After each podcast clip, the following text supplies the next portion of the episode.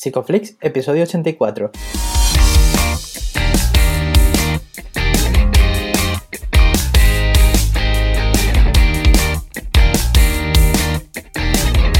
Bienvenidos a Psicoflix, un espacio de psicólogos para psicólogos, un podcast donde entre todos buscamos ser cada vez mejores profesionales de la psicología. Aquí hablamos de todas las estrategias, técnicas y noticias de la psicología contemporánea, pero siempre con la evidencia científica que nos gusta defender, Hoy estamos grabando el episodio del 5 de noviembre y estamos emitiendo nuestro episodio número 84, en el que vamos a hablar del juego de azar. Pero antes, recordaros que en psicoflix.com podéis registraros de manera gratuita y estar al día de todas nuestras novedades. Bienvenidos al podcast, muchas gracias por estar aquí, muchas gracias por suscribiros. Yo soy Jay, sigo siendo yo todas las semanas y al otro lado también Darío. ¿Qué tal, Darío? ¿Qué tal, Jay? Bueno, buenos días, buenas tardes, ya no sé en qué momento estamos comiendo la hora del podcast y y todavía toca adaptarse. Bueno, hoy tenemos un, episodio muy guay con una persona con un pedazo de currículum, la verdad. Yo creo que, van a salir dudas, ¿no? Porque yo ya mismo estábamos hablando, ¿no? Ya estábamos generando una conversación que me disparaba un montón de, de preguntas y, no habíamos empezado a grabar. bueno, ¿quién tenemos hoy por aquí? Pues mira, estamos muy contentos también de tener aquí a Juan Francisco Navas. Él es doctor en psicología, educador social, máster en neurociencia cognitiva y del comportamiento, es investigador sobre motivación, emoción y toma de decisiones y además es docente en la Universidad Complutense de Madrid. Bienvenido, Fran. Bienvenido. ¿Cómo estáis? Un placer poder compartir este rato con vosotros. Muchas gracias. No, lo, mismo decimos. La verdad que, que hoy van, a salir cositas de aquí. Yo ya, ya lo estaba viendo, ya lo estaba viendo y, creo que vas a aportar un, montón a, la, comunidad de Psicoflix. Eh, esperemos. Yo, yo, espero que cuando acabemos la entrevista sigáis pensando lo mismo. Es mi objetivo Yo espero pensar cosas diferentes. Siempre me gusta esperar cambios de, de idea, ¿no? Cuando entrevistamos a gente, y yo creo que hoy vas a, puedes cambiar muchas percepciones de, mucha gente. Bueno, podríamos entrar un poco en. Ya te presentas genial, siempre lo hace muy bien, pero creo que es interesante que tú des tu propia tarjeta de bienvenida, ¿no? ¿Cómo, cómo te presentas al mundo? Bueno, la, verdad es que lo ha hecho fenomenal en la parte profesional, ¿no? Em, actualmente trabajo como profesor e investigador en el Departamento de Psicología Clínica de la Universidad Complutense de Madrid. Eh, realmente este es como el, momento en el que estoy después de un largo recorrido de formación, primero como educador social, luego dentro de mi formación em, aplicada como educador social. Trabajé durante varios años em, haciendo proyectos de prevención de adicciones, sobre todo con, menores. Luego también trabajé durante un tiempo con personas que habían estado en la cárcel por más de adicciones. Y después, pues fruto de, encontrarme con muchos casos muy complicados, decidí estudiar psicología porque me encontraba con que me faltaban un poco las herramientas para llegar a poder dar el tratamiento o a poder ayudar a estas personas como, como creo que merecían y con la complejidad de, las, de, todas las circunstancias que les acompañaban. ¿no? Estudié psicología, hice máster de neurociencia cognitiva del comportamiento, hice un doctorado centrado en, en, juego de azar y nada, y luego he seguido investigando durante este tiempo hasta que... Y la verdad es que, bueno, pues estoy encantado de realmente haber hecho ese recorrido tanto aplicado como teórico porque creo que, bueno, por lo menos tengo, puedo ofrecer ese, esa, esa, doble visión de cómo podemos investigar desde el laboratorio y transferirlo al mundo real. Entonces, un poco también por lo que, por lo que creo que me habéis invitado. Súper interesante, ¿no? Toda esa trayectoria, ¿no? Y cómo valora la idea de, de estudiar psicología ¿Cómo gestionas tu tiempo en todo eso? Me parece ya un, evento importante. Sí, bueno, la verdad es que ha sido muchos años de formación, porque al final, a ver, mm, cuando hablé, cuando hablé con vosotros eh, antes de la invitación y tal, una de las cuestiones que me parece fundamental de la psicología es que tienes que estar muy informado, ¿no? Y es una mm. cuestión que me acompaña actualmente, aunque doy clases, investigo, yo me sigo formando y sigo aprendiendo, ¿no? Realmente intentar ayudar a las personas es algo muy difícil y creo que es súper interesante el estar eh, innovando, estar aprendiendo de las cosas saliendo, aprendiendo de compañeros y compañeras y en eso sigo, aunque siga, aunque esté dando clases, sigo aprendiendo, ¿no? Y creo que es algo que, mm, que, me, que me va a acompañar, ¿no? Esa idea de, de, seguir formándome, seguir aprendiendo y a la vez, bueno, seguir aplicando el conocimiento que, que voy adquiriendo y demás, Yo creo que eso es como un poco la idea, la idea, la idea que me mueve, ¿no? El intentar aprender mm, este tipo de, estrategias, pulir las técnicas, habilidades, generar conocimiento científico para poder resolver este tipo de problemas complejos. Y en el caso del que nos ocupa, de problemas de adicciones. Has hablado de, de, adquirir conocimiento, ¿no? Y vemos que la sociedad está avanzando cada vez más, tenemos más conocimientos pues, matemáticos y probabilísticos pero ahora eh, vemos que se está acercando la época de la lotería de la Navidad y seguimos jugando sabiendo que, bueno, que en la mayoría de los casos no vamos a ganar, ¿no? ¿Qué está pasando ahí? Sí, la verdad es que, mira, el, juego de azar creo que siempre se ha intentado explicar, o se ha intentado explicar desde muchas maneras, ¿no? Como un comportamiento irracional, ¿no? Muchas veces cuando se habla desde la economía conductual, y demás, en, verdad es una actividad que tiene muy pocas probabilidades de ganar. Sin embargo, em, a mí me gustaría llamar la atención desde el principio en toda la base afectiva que tiene el juego. No es tanto el si puedo ganar o no, sino el, el qué me ofrece en otros, en otros niveles afectivamente por qué jugamos, por qué jugamos a la lotería, qué esperanzas eh, encierran, mm. por ejemplo. Entonces, independientemente del azar o de nuestro conocimiento sobre la probabilidad, pues está ese sustrato afectivo que es muy, muy interesante cuenta cuando intentamos ayudar a la gente a que reduzca jugar. Claro, porque además es multifactorial, quiero decir, en la lotería, por ejemplo, los anuncios no, muchas veces no te están vendiendo la idea de ganar dinero, sino de, estar unido a tu familia, por ejemplo, ¿no? El, ese espíritu navideño. es como, bueno, a ver, podemos analizar. no, a ver. Eh, eso nos, va a llevar, nos va a llevar a hablar del tipo de, juegos, ¿no? Sí. Porque claro, si eh, actualmente que todavía se puede, se puede ver mucha publicidad en todos los medios, pues te das cuenta que cada tipo de juego de azar intenta movilizar eh, algún tipo de cuestión, ¿no? El lenguaje de la publicidad es muy emocional y casualmente el mensaje de la lotería sí que toca esa fibra, ¿no? Y a mí siempre, siempre me acuerdo mucho de uno de los, de los em, anuncios de, de, Lotería de Navidad que, creo que tocaron la fibra a todo el mundo, ¿no? Que es el anuncio de, Lotería, creo que es del año 2012, en plena crisis, un, parecía que no levantábamos cabeza todavía, aunque luego ha venido esta, ¿no? Pero, pero sí que salió un anuncio que fue muy emotivo porque mm, creo que tocaba con esa idea de, estar conectados los unos a los otros, de apoyarse.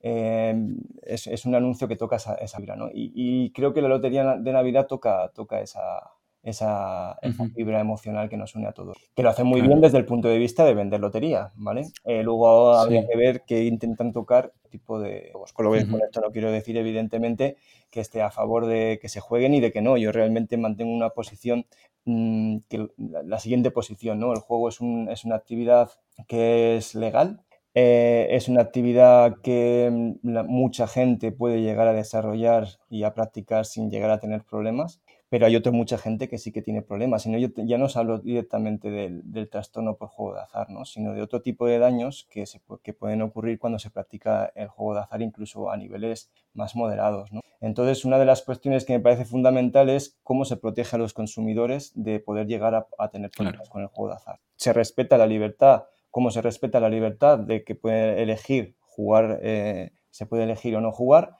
pero sobre todo a mí me interesa mucho el, cómo se protege al consumidor para que juegue lo que desea y no más de lo que desea, que muchas veces es, lo que ocurre. hemos, visto que con la publicidad, ¿no? ahora que lo mencionas, eh, hace que en las poblaciones más jóvenes el hecho de haber publicidad, aunque ellos no tengan acceso al juego legalmente diciendo, eh, pueden hacer que cuando ellos sean mayores vean que el juego es una opción válida de, digamos, de divertimento, ¿no? No sé cómo ves esto. A ver, el, tema de, la protección a, la infancia es un tema muy interesante, ¿no? Realmente esto claro, cuando, cuando en la infancia se generan muchos vínculos afectivos, ¿no? Se empiezan a decidir muchas cosas que nos gustan, que no nos gustan, etc. Entonces, em, creo que es especialmente importante em, qué tipo de publicidad se permite para la gente joven, ¿no? Para los niños y jóvenes adultos. A mí lo que siempre me preocupa son algunos informes y algunos eh, artículos científicos que, que he ido consultando sobre las creencias o sobre todo em, sobre el vínculo afectivo que se genera entre algunas, algunos menores y el juego de azar. ¿no? Eh, por ejemplo, una de las, de las cuestiones que se están viendo, que se están identificando en Reino Unido, donde en Reino Unido, ah, por una tradición diferente a la española, el juego de azar eh, o un tipo de juego de azar está mucho más generalizado que en España. ¿no? Entonces, eh, he leído algunos artículos que señalan cómo, cómo, muchos niños y niñas ven, ven apostar como una parte más del deporte. Entonces, a mí eso es lo que me parece muy, muy preocupante, ¿no? que se desarrollen ese tipo de creencias cuando realmente no es así. ¿vale? Y luego también hay otro tipo de, de efectos que puede tener la publicidad en menores. Por ejemplo, Em, que, se crea que el, juego de azar es una forma de relación con otras personas, que el juego de azar es una forma de conseguir, em, de conseguir tener glamour o tener una cierta identidad de persona inteligente, sagaz, cuestiones así, intenta vincular, eh, con las que se intenta vincular el juego azar. También a veces dan conocimiento técnico, hay veces que realmente en los propios anuncios, igual no tanto ya en España, porque también en España se sí que ha ido cambiando algo el contenido que se puede hacer, ¿no? Pero os hablo así en, términos generales. A veces la publicidad del juego de azar da, mm, enseña cómo, cómo apostar, ¿no? Hace, hace, sencillo cómo bajarte una aplicación, cómo ingresar dinero, cuestiones así, que dan ese conocimiento técnico que un, niño o una niña puede tomar y hacer control parental, ¿no? Son cuestiones que, que son importantes a tener, a tener en cuenta. Y luego, claro, eso ya no solamente sería conexión con la publicidad en, menores, sino también habría que hablar de un tipo de juego que no suele estar sobre la mesa, que es el juego de azar simulado, que son juegos de azar donde realmente no se apuesta dinero, pero son plataformas en las que se juegan. Por ejemplo, cuando juegas a videojuegos y puedes jugar al póker dentro del videojuego, o, cuestiones así, ¿no? Que todos conocemos famosas sagas de videojuegos donde se puede hacer, ¿no? Pues ese tipo de juego que, que está muy orientado también a que lo jueguen menores, pues también enseña a que es más fácil ganar de lo que realmente es. Por ejemplo, si las probabilidades de ganar en estos juegos de azar simulados suelen ser más, más, suelen ser más, es más sencillo ganar, ¿no? Entonces también generan, genera una especie de experiencia temprana en el que parece sencillo ganar, en el que parece que todo es, es bonito con el juego de azar, que tiene ese glamour, etcétera, y esos vínculos puede, puede que prevalen en todos, en, no en todos, pero sí en algunas personas. Tampoco hay que confundir eh, o hay que, hay que pensar que todas las personas que juegan van a llegar a tener un problema con el juego. es una cuestión fundamental. Eh, desde un modelo que nosotros trabajamos, que es un modelo biopsicosocial, un modelo en el que realmente em, para explicar quién llega a tener un problema con el juego de azar hay que tener en cuenta factores biológicos, factores psicológicos y factores sociales comunitarios, culturales, etcétera, ¿vale? Va a ser la interacción de todos esos tipos de, factores lo que va a hacer que una persona llegue a desarrollar un problema con el juego. La cuestión de proteger a la infancia tiene que ver con que a priori no sabemos eh, quién va a poder desarrollar un problema con el juego. Entonces la idea es intentar em, intentar em, disminuir la probabilidad de que se tenga un contacto temprano con una actividad que en algunas personas, en algunas de estos menores y adolescentes, pues puede llegar a ser un problema, problema adictivo o un problema serio en sus vidas. Claro. Si llega a ser una... Me voy un poco más, ¿no? Vosotros me preguntan. No, está perfecto. No, no, no, además. está, está perfecto. Tenía yo una duda, Fran, porque. Y ya no sé si habla mucho más, eh, bueno, siempre habla mi experiencia personal, pero eh, yo tengo a lo mejor el sesgo de que los juegos son malos, los juegos de azar no, no traen buena cosa. Mm, y en general suelo tender a pensar que, es lo que ve todo el mundo. En parte creo así, ¿no? Que, el juego azar está como metido dentro del mundo de, bueno, lo malo, ¿no? Lo de ten cuidado porque esto no, suele salir bien. Y sin embargo, la gente a lo que se engancha. Quiero decir, no sé si esa percepción de, de, la oportunidad de, oye, pues mira, si en realidad es que yo estoy viendo aquí cosas que el resto no ve, ¿no? Estoy teniendo aquí más habilidad que otras personas y por eso a mí sí se me da bien, aunque la gente piense que esto es peligroso. Entonces, todo este tipo de idea, todo este tipo de pensamiento me hace pensar también ¿no? en qué factores de riesgo o qué juegos son más peligrosos también. ¿Cuáles son esos juegos de azar en los que más ojos tendríamos que tener? Mm, vale, eh, a ver, en la, pregunta hay, con esta pregunta tiene mucha amiga, ¿vale? Por, un lado está el tema del que has, que has sacado, que es el tema de la actitud. Las personas que tienen una actitud negativa hacia el juego, es decir, que lo consideran peligroso, peligroso ya están en cierta manera protegidas, un poco protegidas, ¿no? Es decir, si yo considero que el juego de azar es peligroso, es dañino, es una, eh, potencialmente eh, adictivo y no me va a traer nada, nada bueno, pues hay una alta probabilidad de que no juegue. ¿Qué ocurre? Que, mm, que, esa percepción de riesgo em, yo tengo la sensación de que ha ido cambiando en los últimos años. Por ejemplo, creo que a gente de mi, de mi edad, en torno a los 30, 40, em, el juego de azar de máquinas tragaperras, cuestiones así, sí que ha tenido un, tema más negativo, ¿no? Es como, como un tema más marginal. Sin embargo, en los últimos años creo que, que por diversos factores, ¿no? Por la publicidad, el auge de Internet, eh, como también dentro del deporte se empieza a publicitar los juegos, pues creo que, que, se ha variado un poco esa, esa, visión, ¿no? Y se ha intentado asociar, o se intenta, ahora mismo creo que hay mucha gente joven y mucha gente en general que ve el juego de azar, sobre todo muy relacionado con apuestas deportivas y con póker, se ve de una manera más, eh, más suave, más positiva, ¿no? Eh, entonces creo que eso también es un factor de riesgo, ¿no? Cuando se tiene esa visión de, la parte positiva. Y esto es un tema en el que tendríamos que, entrar a cortar bastantes, bastantes cuestiones. Em, y esto ya nos va a conectar con un montón de temas, pero básicamente esa, actitud positiva que, tienen algunos juegos, pues, pues es un, es un, es un problema. en relación a, los tipos de juego, mira, no es tanto los tipos de juego el, el, el que tenga más o menos em, riesgo potencial de ser adictivo, ¿no? Em, en general,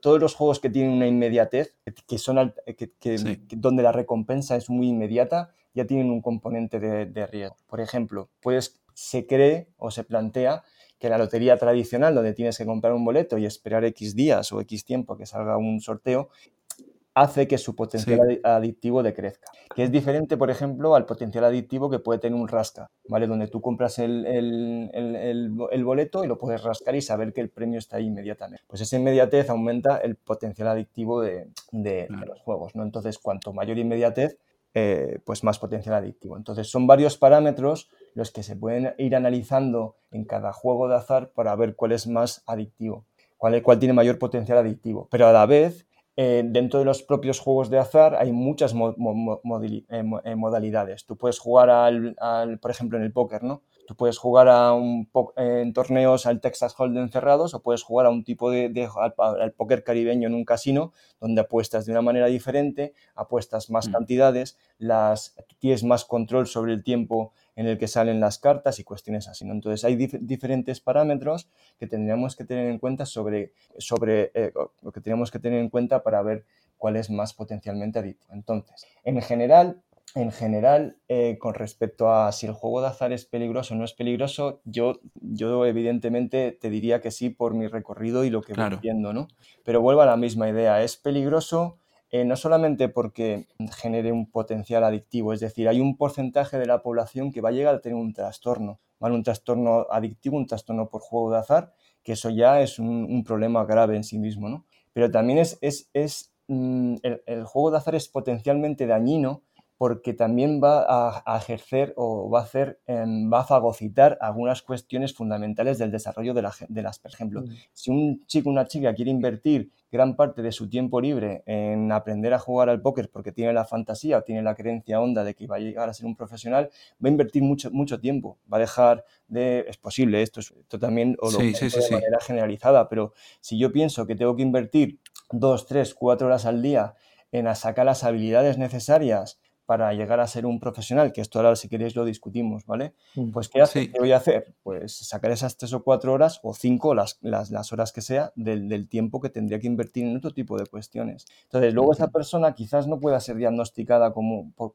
un trastorno eh, de juego de azar, tal y como se siguen en las guías en las guías de, diagnóstico, pero sí que es posible que, es, que muchas de sus áreas vitales se van a ver afectadas. Claro. Entonces, el, problema del juego de azar no es, no es solamente la adicción, sino también cómo depreda otro tipo de cuestiones fundamentales del desarrollo. Y esto podríamos ir juego por juego eh, analizando, analizando eh, este tipo de cuestiones. Entonces, a mí sí que me gustaría llamar vuestra atención y la atención de los oyentes sobre el concepto de daño. El daño es mm. un concepto que es más allá de, que va más allá del trastorno. Cuando una persona tiene un trastorno adictivo, se genera una serie de daños en muchas esferas, ¿vale? Pero cuando una persona juega a un nivel de determinada severidad, aunque no pueda ser diagnosticado como tal, eh, pues también va a sufrir un daño, tanto él como su entorno. Entonces, por ejemplo, sí que hay estudios que desde este prisma biopsicosocial asumen que, el, que han estudiado cómo eh, por cada persona que tiene un problema con el juego se ven afectados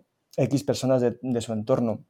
tanto próximo como no tan próximo, ¿vale? Pueden ser, se, estima, ¿no? Entre 5 y por cada persona con un problema con el juego de azar se estima que puede haber otras 5 o 10 afectos, ¿vale? Entonces, eh, no, es una, no es una actividad inocua. Ese es un poco el mensaje que me gustaría eh, mandar, mandar al oyente. Es una actividad que es recreativa, que se puede usar de manera legal en España, pero es una, es una em, conducta que es potencialmente adictiva y es potencialmente dañina, que incluso aunque no llegas a desarrollar un problema, pues te puede traer ciertos problemas, desde dificultades financieras a perder relaciones con gente que aprecias porque no, porque no tienes, eh, no inviertes el mismo tiempo con ellos, o incluso afectaciones para la salud. Por ejemplo, las personas que juegan y fuman mientras están jugando, las personas que beben más porque no hacen la actividad física que deberían hacer, ¿no? Entonces no es, una actividad inocua el juego, el juego de azar.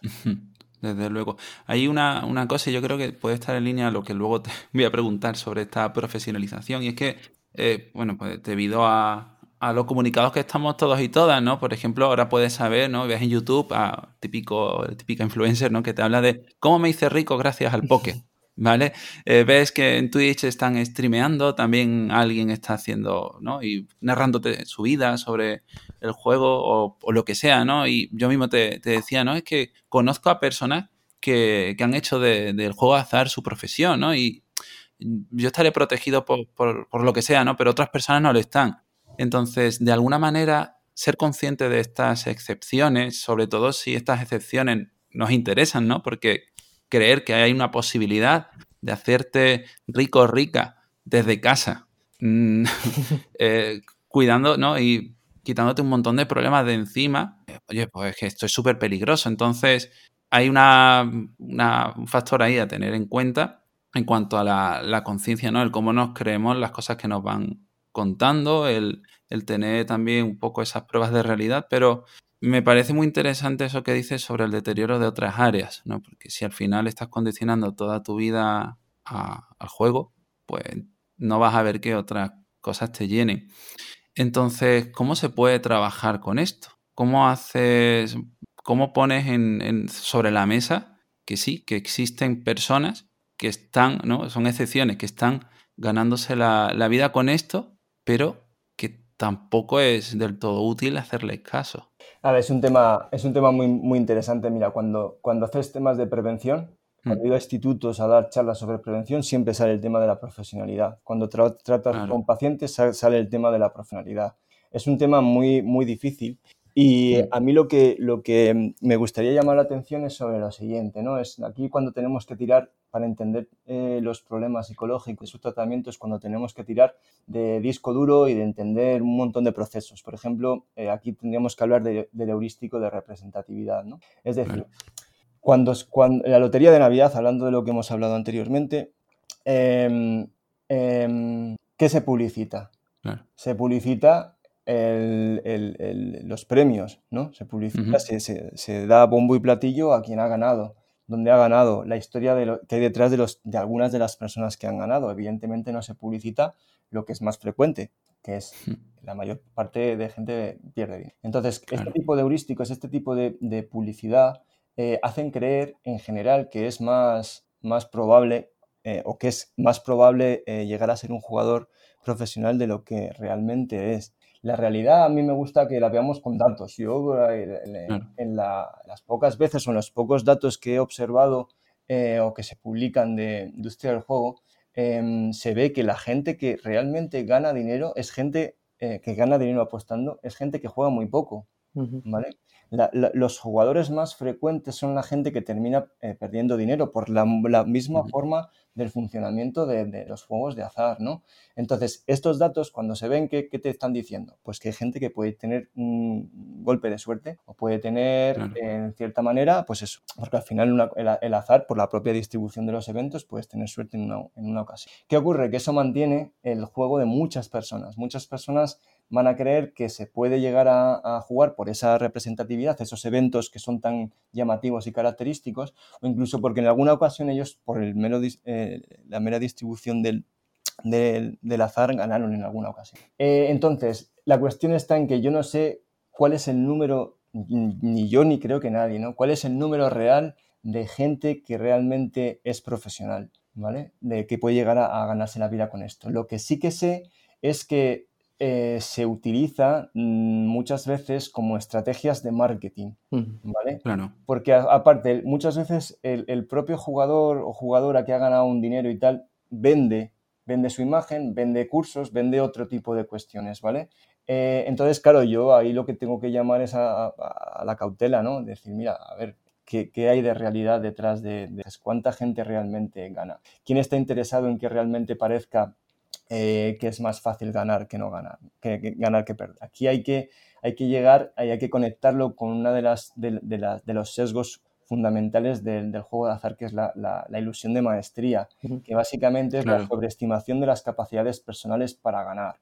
Que eso está alimentado en cierta manera por eh, algunos de los sesgos cognitivos, que si queréis hablamos, hablamos en, con más detalle, pero que también está alimentado por este tipo, este tipo de, idea de, que se puede llegar a ganar y ser profesional. Entonces yo, por ejemplo, claro, el tema de la profesionalidad es un tema muy complejo, que es que también hay profesionales porque son patrocinados, eso también hay que, hay que verlo, ¿sabes? Si patrocina algún tipo de, de, empresa, pues claro, tú puedes ser profesional por esa línea.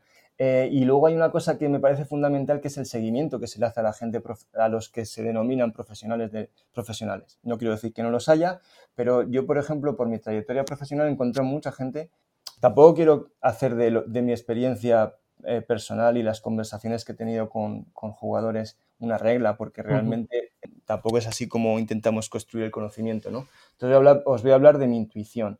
He hablado con, muchos, mm. con muchas personas que durante un tiempo han ganado y se denominan profesionales porque han ganado una serie de dinero. Habrá gente que también ha ganado mucho dinero, pero en general, por mi experiencia, he encontrado con gente que durante un tiempo sí que ha ganado, ha ganado un dinero, pero luego han pasado baches emocionales, ¿vale? Han pasado diferentes baches emocionales que a veces lo asocian con el juego de azar y otras veces lo achacan con otras. Pues siempre me ha llamado mucho la atención cómo realmente, o sea, el desgaste que he visto en estas, el desgaste emocional que, he visto en estos jugadores que, intentan ganarse la vida a través del juego, ¿no? Entonces a mí me llama la atención eso, ¿no? Que por, por, cada, por cada persona que quizás en un momento dado puede llegar a ganar, cuánta gente se queda detrás. Y, luego está el seguimiento. ¿Qué pasa con esta gente? ¿no? Con esta gente que se denomina jugadores de póker, ¿cómo es su vida? ¿Se retiran eh, ricos o, pasan baches emocionales? Porque luego hay que tener en cuenta que cuando tú usas el juego de azar o usas un agente adictivo de manera sistemática, pues también se van produciendo efectos. Se pueden producir neuroadaptaciones, se pueden decir adaptaciones cognitivas, se pueden ir produciendo múltiples consecuencias que a día de hoy no, no, no, conocemos del todo, porque es muy difícil seguir, hacer un seguimiento estructurado y sistemático de, de estos, de estas. Entonces, hay una cuestión que para, para intentar eh, intervenir sobre estas cuestiones es, es eh, hablar sobre la ilusión de maestría. Cuando te encuentras con gente que tiene estas creencias muy enraizadas, pues eh, esto es una cuestión mucho más difícil de trabajar y esto es otra de las conexiones fundamentales que ocurren con los sesgos cognitivos, ¿no? que, que, están conectados muchas veces con algo muy emocional. En este caso, esa conexión con la identidad personal, ¿no? de yo soy tal, yo soy un jugador o una jugadora profesional, yo soy, no soy un perdedor, soy, soy una persona inteligente. ¿sabes? Es como que a veces que este tipo de creencias están fuertemente conectadas con un sentido de identidad. Entonces, eh, trabajar este tipo de creencias con esa base afectiva tan, tan tan profunda y estructurada es muy difícil. A mí, claro, esto ya la intervención tendríamos que ir desgranándola entre lo que es la intervención eh, más general con personas que están empezando a jugar o personas que ya llevan mucho tiempo jugando, ¿no? La intervención es un poco distinta. Yo creo que, por ejemplo, cuando hacemos intervención eh, selectiva, que es con gente, son intervenciones de prevención con gente que tiene vulnerabilidad, no, no a nivel personal, sino, por ejemplo, son vulnerabilidades por, por edad, ¿no? Cuando trabajas con adolescentes o jóvenes adultos para prevenir el consumo de sustancias y el problemas con el juego, cuando trabajas con estas personas, este tipo de creencias no tienen por qué estar tan, tan consolidadas. Entonces las puedes orientar y se pueden orientar hablando de este tipo de, ilusiones. Como en determinados juegos donde hay un componente de envite, un componente de, habilidad, se intenta, se intenta que se sobreestime eh, hasta dónde llega la habilidad y se infravalora el, gran componente que hay en, que, se, que, se, delegan las web. Claro, todo esto puede hacer... Con la población clínica, pues eso ya, los tratamientos en ese punto, las intervenciones ya nos tienen que llevar a las terapias cognitivo-conductuales. A mí me gusta mucho la terapia metacognitiva también, porque al final es intentar llegar al contenido, ¿no? no solamente al, que se piensa, sino se piensa, intentar movilizar esa parte más, más afectiva. ¿no? Ya serían, ya serían intervenciones más, más delicadas. Has comentado, todo lo que has comentado al final es un, es una un descenso ¿no? en la percepción del riesgo del problema ¿no? y además el juego también se sabe que, que, favorece que haya estados disociativos donde la persona pues pierde la noción del tiempo y empieza a jugar de forma automática, con lo cual tenemos aquí un problema que, es la conciencia baja del problema. Eh, ¿Cómo se le puede hacer que la persona acepte que tiene un problema? Claro, bueno, en eso fundamentalmente eh, a, mí me gusta mucho la entrevista motivacional. La entrevista motivacional em, es un, conjunto de técnicas que están especialmente mm, dirigidas a trabajar con personas que están en precontemplación o contemplación. Esta persona que dices que no tiene conciencia de que yo tenga un problema con el juego de azar es una persona precontempladora. Entonces me parece que a través de técnicas de entrevista motivacional se puede empezar a movilizar la conciencia de que es el problema. La gente contempladora es la gente que tiene algún tipo de ambivalencia, la gente que, por ejemplo, puede mm, creer, empezar a ver que tiene un problema con el juego, pero tiene algún tipo de obstáculo para, para dejar de, de apostar. Por ejemplo, una persona contempladora podría ser yo, realmente no sé si, si eh, eh, hablando de, profesionalidad, ¿no? sé si, o sea, yo empiezo a encontrarme mal con el juego, pero he invertido tanto dinero en convertirme en un profesional que realmente no puedo dejarlo, ¿no? Esa sería como la parte de la contemplación y trabajar la ambivalencia. Con esas personas creo que la entrevista motivacional puede ser especialmente útil, útiles, ¿no? Para ir Em, disipando esa ambivalencia y en el caso de los primeros aumentar la conciencia. Lo que pasa es que en la pregunta has conectado dos cosas eh, un poco distintas, ¿no? Un estado disociativo que se trata de promover dentro de lo que es el juego de la, propia, una sesión de juego es diferente a tener mayor o menor conciencia de un problema con el. explico. Una persona, una persona puede entrar a jugar a un juego de azar y por la propia dinámica, la estructura de, de las apuestas, eh, entré en, ese estado disociativo, ¿no? donde realmente la persona fluye eh, con, lo que es eh, la dinámica del juego ¿no? y se olvida, entra en un estado en el que, en el que todas las preocupaciones, todas las cosas más allá de lo que está sucediendo en el momento del juego de azar quedan en un segundo plano. Y ese estado disociativo se consigue o se, se promueve con un tipo de manipulación de parámetros de, juego de azar, ¿no? que suelen ser juegos que permiten apostar de manera muy rápida, tienes la recompensa también de manera muy inmediata y entonces puedes ir apostando eh, de seguido mucho tiempo. Entonces, ahí lo que pasa es que la persona entra en ese estado disociativo,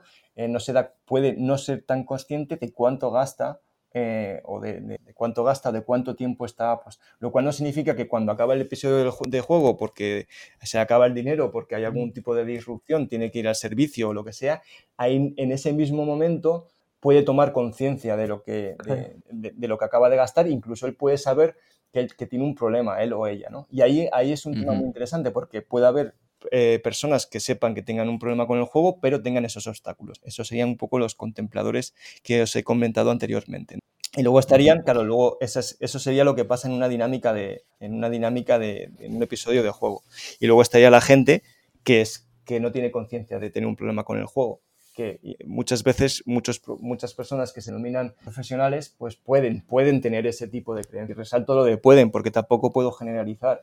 Eh, yo no quiero decir porque evidentemente habrá gente que me pueda contradecir, mira, yo soy un profesional del juego. Mm, yo no voy a entrar ahí, pero lo que sí que mm. creo es que la mayor parte de gente que, se creen profesionales o que quieren llegar a ser profesionales pueden ser eh, precontempladores y pueden llegar a, tener eh, problemas con, con, el juego. Claro, siempre será más interesante pensar en el conjunto ¿no? de la sociedad para, para bueno, prevenir.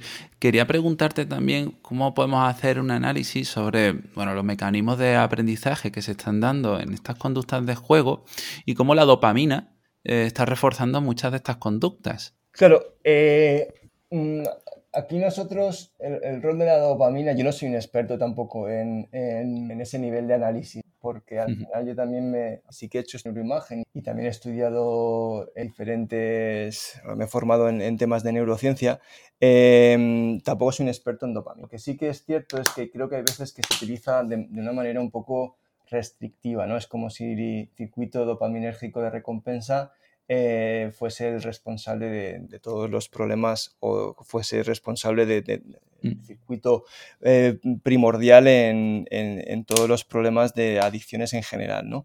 Lo que sí que matizando esto, que no sé si me he explicado bien, el, rol de la dopamina no en, las adicciones no, está tanto asociado con la parte de recompensa, que también, sino en, un aprendizaje que llamamos aberrante. Realmente a, mí me gustan mucho las teorías de sensibilización al incentivo y cómo es el determinadas personas en determinadas circunstancias, eh, todos los estímulos asociados al juego acaban adquiriendo una, excesiva saliencia de incentivo y eso es una forma de aprendizaje, ¿no? que es una, otra forma de decir que uno de los, de los roles fundamentales que el sistema dopaminérgico en las adicciones es generar un tipo de, de, aprendizaje aberrante, por así decirlo. ¿vale? No sé si me he explicado muy bien, si me queréis eh, preguntar para que matice. Lo que, sí que, lo que sí que es cierto es que hay veces que se asume que, por ejemplo, porque he escuchado en muchos medios, ¿no? Porque es, eh, se puede ser adicto al móvil porque se ha visto un estudio donde se activa el sistema de recompensa. Pues eso sería, no, sería del todo, del todo indicado, ¿vale? En el juego de azar lo que se ve es que se produce un tipo de, funcionamiento del sistema de eh, compensa, te recibe la recompensa cuando anticipa la recompensa a través de estos estímulos, ¿vale? Que, que, que funciona de una manera diferente. Entonces no sería tanto el, tema de la recompensa y el placer, sino todos los procesos de aprendizaje que se producen eh, fruto de la, de la, exposición continua a, a, estímulos. De...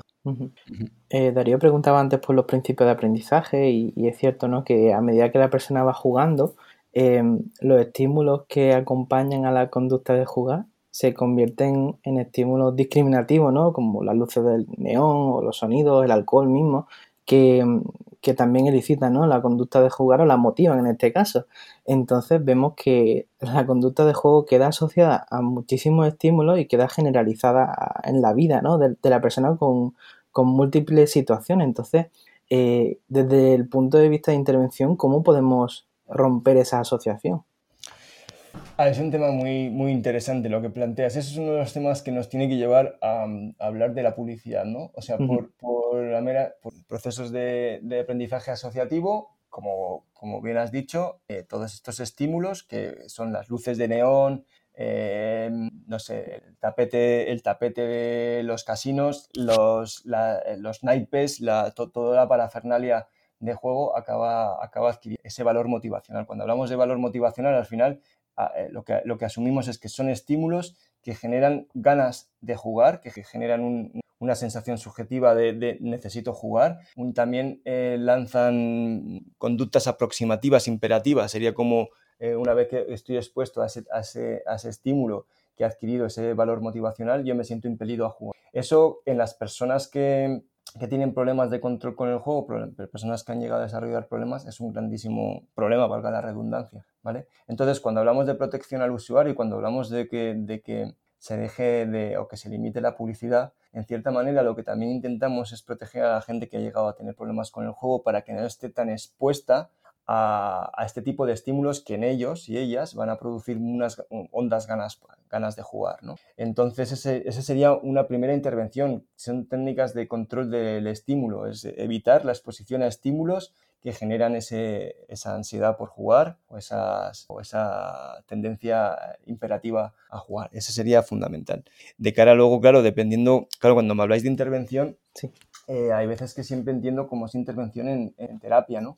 Pero claro, la intervención desde el punto de vista que os planteaba, ¿no? Intervención que puede ser selectiva, es que es trabajar con gente que es vulnerable, eh, pero que no tiene por qué jugar, o, intervención indicada, que es con gente que ya ha empezado a jugar, eh, pues eh, se hace de manera un poco diferente, ¿vale? En cada caso, cuando, si ya me estás hablando de lo que es propiamente la clínica, ahí sí que tienes que tirar de, manuales para saber cuál es la técnica más, más adecuada eh, en el caso en concreto con el que estéis trabajando. Pero en general, esta técnica de control de estímulos es una cosa que se hace muy, de manera muy generalizada, ¿vale? Por ejemplo, cuando estás trabajando con personas que tienen problemas con el juego y con problemas de adicciones en general, se intenta que no vayan a los mismos lugares que frecuentaba, por ejemplo, no, no entren en bares donde haya acceso a, máquinas tragaperras o a lotería. Y Entonces, al principio sería ir separando a las personas de estas fuentes de, y paulatinamente pues se suele trabajar también con, con el desarrollo de, de, habilidades para poder afrontar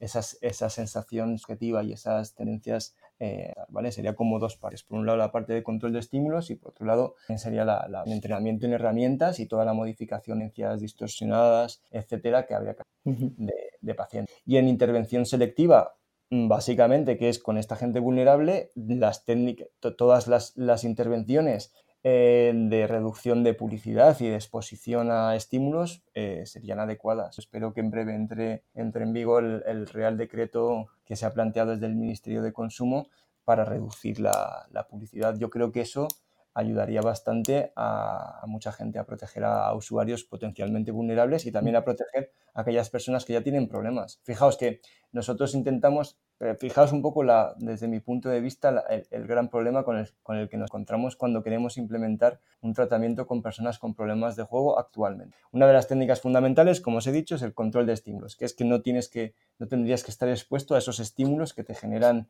este, las ganas de jugar, ¿no? Pero actualmente es prácticamente imposible encender un dispositivo electrónico sin tener eh, publicidad sobre juego de azar o ver un, partido de, fútbol o cualquier evento deportivo o encender el ordenador, el móvil, etcétera, sin tener, sin tener ese tipo de exposición. ¿no? Con lo cual, las intervenciones orientadas a controlar los estímulos de, esa manera, yo creo que serían un profundo beneficio para la gente que tiene problemas y también facilitaría mucho la intervención. En ese sentido, facilitaría mucho la intervención con, estas personas. Eh, todo lo que hemos hablado en el episodio, la verdad que es súper interesante. Estamos llegando casi al tramo final del del, episodio de hoy.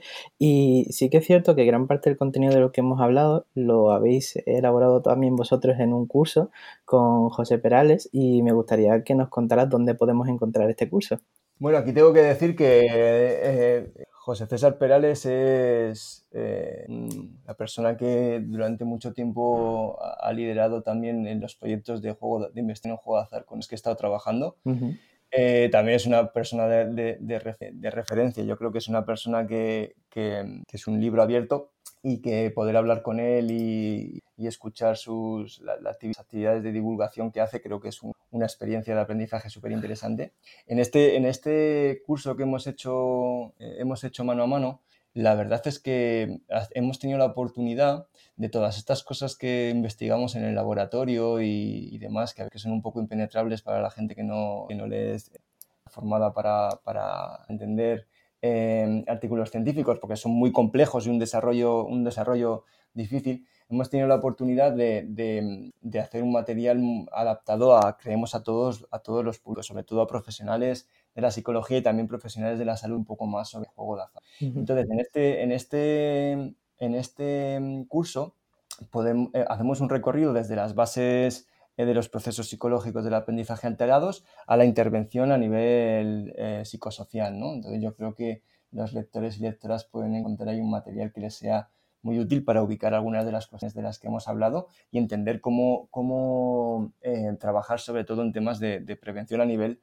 selectivo y, a, nivel universal. Ese, ese, curso está disponible por medio del, a través del Servicio de Prevención de Adicciones del Ayuntamiento de Madrid. Yo creo que en la, en la propia página web del servicio hay un, hay un link para, para apuntarse. El curso es gratuito, se hace también en colaboración con la Universidad Camilo Cecela y yo, claro, yo invito a toda la gente que esté interesada en, saber un poco más de juego a hacerlo. También, entre otras cosas, porque creo que van a tener la oportunidad de, de, entender muchos de los matices de las cosas que he ido planteando y, claro, y, evidentemente yo seguramente que cuando escuche la, la, la grabación diga, joder, podía haber, podía haber orientado esto de mejor manera o haber, haber sido más claro en algún punto, ¿no? Pero realmente con ese curso creo que puede ser un buen complemento y yo me siento tranquilo con todos los matices. O sea, todas las cosas que no he dicho claramente aquí están mejor explicadas en el curso, ¿vale? Yo ya hago un aviso a los, a los, a los oyentes, ¿vale? Si alguien se lleva las manos a la cabeza que, lea, que lo lea tranquilamente y, y, yo creo que ahí viene mucho mejor explicado, que siempre que, que se habla pues en ciertas... Y también pido disculpas por por ellas, Salos. Nada, nada. Pondremos el enlace del curso en el, en el post de, la web para que la gente pueda acceder. Merece mucho la pena, yo lo he hecho y, me ha encantado. Y, eh, Fran, antes de, marcharnos, ¿dónde podrían localizarte a ti en las redes? Pues bueno, a través de, Twitter, yo creo que eh, sí, que es la, red, la, red social que, más uso. Entonces, ahora mismo, si te soy sincero, no me acuerdo exactamente cómo, cómo será la dirección. Pues esa, esa va a estar en las notas del programa. Por favor, ¿no? hacéis el favor. Esa sería como la red social que, más utilizo. pues lo, apuntaremos también junto con el curso y muchas gracias por este rato, Fran. Nada, a vosotros por, por la oportunidad. Muchísimas gracias. Y también por la paciencia de escucharme aquí 50 minutos. No, no, para nada, ¿eh? Ya te digo yo que hemos sacado bastante y que seguro que mucha gente también. Sí, sí, si por nosotros fuera duraría una hora más el episodio, así que muchas gracias. Nada, muchas gracias a vosotros. Muchas gracias. Y bueno, si a vosotros os ha gustado, eh, no, no, olvidéis suscribiros porque, bueno, la semana pasada estuvimos de viaje virtual en Colombia, pero la semana que viene vamos a Chile a entrevistar a Eduardo Sandoval. Así que nada, nos vemos nosotros la próxima semana, el próximo jueves, con un nuevo episodio aquí en psicoflix.com, en Spotify, en iTunes y en iVoox. Hasta luego. Hasta luego.